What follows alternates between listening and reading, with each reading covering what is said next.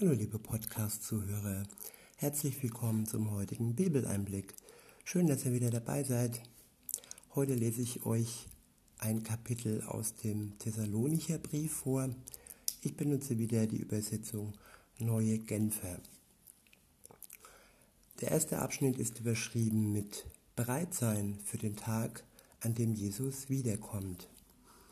Ab Vers 1 heißt es, zur Frage, nach dem Zeitpunkt und den näheren Umständen dieser Ereignisse braucht man euch nichts zu schreiben, Geschwister. Ihr selbst wisst ja ganz genau, dass jener große Tag, der Tag des Herrn, so unerwartet kommen wird wie ein Dieb in der Nacht. Wenn die Leute meinen, es herrsche Frieden und Sicherheit, wird plötzlich das Unheil über sie hereinbrechen, wie Wehen die eine schwangere Frau überfallen und es wird kein Entrinnen geben. Tja, es ist so mit der, mit der Sicherheit, in der man sich denkt und in dem man ja, denkt zu sein, aber man kann sich nichts sicher sein. Kein Besitz und nicht einmal das Leben ist sicher. Und in, des, und in diesem Sinne ist es wichtig, dass wir gerade heute unseren Blick auf Gott, auf seinen Sohn Jesus Christus wenden und ja, uns auf ihn konzentrieren, da wir alle nicht wissen, wann das Ende naht.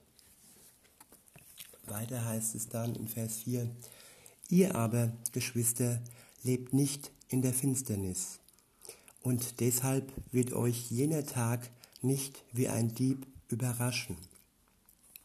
Ihr alle seid ja Menschen des Lichts, und euer Leben wird von jedem kommenden Tag bestimmt. Weil wir also nicht zur Nacht gehören und nichts mit der Finsternis zu tun haben, dürfen wir auch nicht schlafen wie die anderen, sondern sollen wach und besonnen sein. Wer schläft, schläft in der Nacht und wer sich betrinkt, betrinkt sich in der Nacht. Wir aber gehören zum Tag und wollen daher nüchtern und zum Kampf bereit sein, gerüstet mit dem Brustpanzer des Glaubens und der Liebe und mit dem Helm der Hoffnung auf Rettung.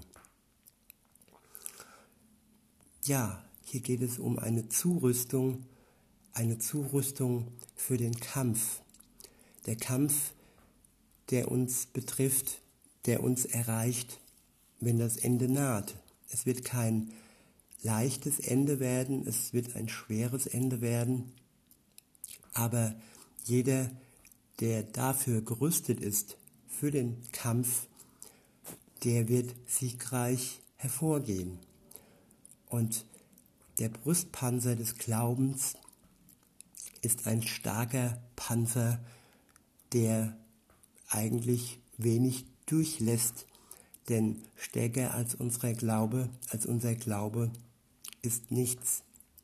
Und dazu dann noch die Liebe, die wirklich über alles strahlt und am Ende auch noch den Helm der Hoffnung auf Rettung. Alles zusammen ist eine Zurüstung für das Ende der Zeit ist eine Zurüstung, die wir heute schon bekommen können. Weiter heißt es ab Vers 9, denn Gott hat uns dazu bestimmt, durch Jesus Christus, unseren Herrn, gerettet zu werden und nicht dazu, im Gericht verurteilt zu werden. Es ist eine Bestimmung, dass du durch Jesus Christus unseren Herrn gerettet wirst. Es ist eine Bestimmung, dass uns das zuteil wird. Es ist ein Geschenk, es ist eine Ehre und es ist kein Zufall. Gott hat dich und mich auserwählt und nicht jeder wird am Ende im Gericht ähm, freigesprochen werden. Viele werden verurteilt werden weil sie bewusst sich gegen Gott auflehnen, weil sie bewusst sein Wort sein Evangelium, seine gute Nachricht ablehnen. Jeder Mensch hat die Möglichkeit, Gott anzunehmen, aber niemand wird gezwungen dazu. Und wir, die wir glauben, ja, da geht es dann weiter in Vers 10. Christus ist ja für uns gestorben, damit wir, wenn er wiederkommt, für immer mit ihm leben. Ganz gleich, ob wir bei seinem Kommen noch am Leben sind oder nicht. Ich wiederhole nochmal. Christus ist ja für uns gestorben, damit wir, wenn er wiederkommt, für immer mit ihm leben. Ganz gleich, ob wir bei seinem Kommen noch am Leben sind oder nicht. Tja, man kann die Zeit nicht verschlafen und man kann sie auch nicht äh, versterben. Egal, ob wir leben oder schon gestorben sind, es steht fest, dass Christus für uns gestorben ist und dass er für uns wiederkommt, damit wir bei ihm für immer leben können. Ganz gleich, ob wir bei seinem Kommen noch am Leben sind oder nicht. Weiter heißt es am Vers 11, in Vers 11, Darum macht euch gegenseitig Mut und helft einander im Glauben weiter, wie ihr es ja auch jetzt schon tut. Ja, es ist wichtig, gerade am Ende der Zeit, dass wir uns gegenseitig ermutigen und uns gegenseitig helfen und dass wir uns im Glauben weiterbringen, dass wir uns stärken, so wie wir es hoffentlich auch jetzt schon tun. Der nächste Abschnitt ist überschrieben mit das Zusammenleben in der Gemeinde. Ab Vers 12 heißt es, Geschwister, wir bitten euch, die anzuerkennen, denen der Herr die Verantwortung für eure Gemeinde übertragen hat und die mit unermüdlichem Einsatz unter euch tätig sind und euch mit seelsorgerlichem Rat zur Seite stehen. Ja, es ist wichtig, dass wir uns oder vor allem die anerkennen, die wirklich viel Energie, die sie von Gott bekommen, einsetzen und dies wirklich unermüdlich tun und unermüdlich für uns tätig sind und uns auch seelsorgerlich zur Rat und zur Seite stehen, dass wir diese Menschen würdigen und dass wir ihnen wirklich auch Dankbarkeit entgegenbringen. Ab Vers 13 heißt es, ihr könnt ihnen für das, was sie tun, nicht genug Achtung und Liebe entgegenbringen. Haltet Frieden untereinander. Weiter bitten wir euch, Geschwister, weist die zurecht, die ein ungeordnetes Leben führen. Ermutigt die, denen es an Selbstvertrauen fehlt. Helft denen, helft den Schwachen, habt mit allen Geduld. Ich wiederhole nochmal. Weiter bitten wir euch, Geschwister, weist die zurecht, die ein ungeordnetes Leben führen. Ermutigt die, denen es an Selbstwertvertrauen fehlt.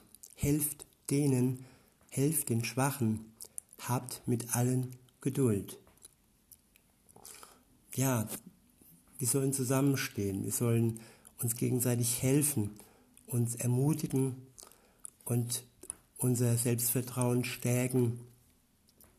Und wenn jemand schwach ist, dann sollen wir ihm auch zur Seite stehen und Geduld haben, wenn etwas mal nicht so schnell geht und sei es auch die Entwicklung des anderen.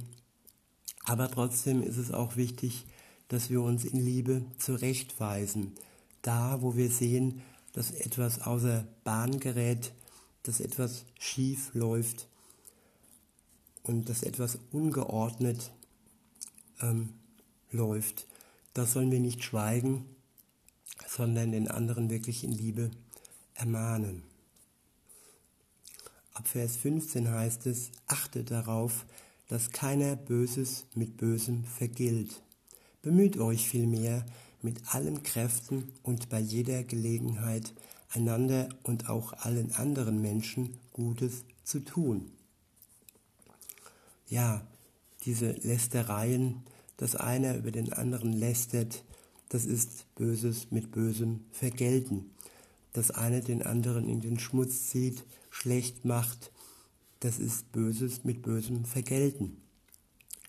Dies alles sollte man durchbrechen mit, mit Liebe und dass man am Anfang einfach die andere Backe hinhält und sagt, hier, ich bin bereit zum Frieden, ich möchte dir verzeihen für das, was du mir angetan hast. Natürlich heißt das nicht, dass wir 10, 20 Backen haben. Es heißt einfach, dass wir dem anderen immer die Bereitschaft zur Vergebung und die Bereitschaft zu einem Neuanfang anbieten sollen. Natürlich müssen wir uns auch selbst schützen, wenn der andere nicht dazu bereit ist. Aber hier geht es vor allem um die, die mit Gott unterwegs sind, die eng mit ihm und seinem Geist verbunden sind und die noch nicht so tief verstrickt sind in böse Machenschaften. Und weiter geht es. Der nächste Abschnitt ist überschrieben mit Kennzeichen eines Lebens mit Gott. Ab Vers 16 heißt es, freut euch, was auch immer geschieht. Lasst euch durch nichts vom Gebet abbringen. Dankt Gott in jeder Lage. Das ist es, was er von euch will und was er euch durch Jesus Christus möglich gemacht hat. Ich wiederhole nochmal, freut euch, was auch immer geschieht. Lasst euch durch nichts vom Gebet abbringen. Dankt Gott in jeder Lage. Das ist es, was er von euch will und was er euch durch Jesus Christus möglich gemacht hat. Ja, die Freude soll immer am Leben bleiben. Jeden Tag sollen wir uns aufs Neue oder sagen wir, wir dürfen uns aufs Neue freuen, weil wir wirklich einen guten Gott haben, der uns liebt, der uns zur Seite steht und der uns hört, wenn wir zu ihm beten.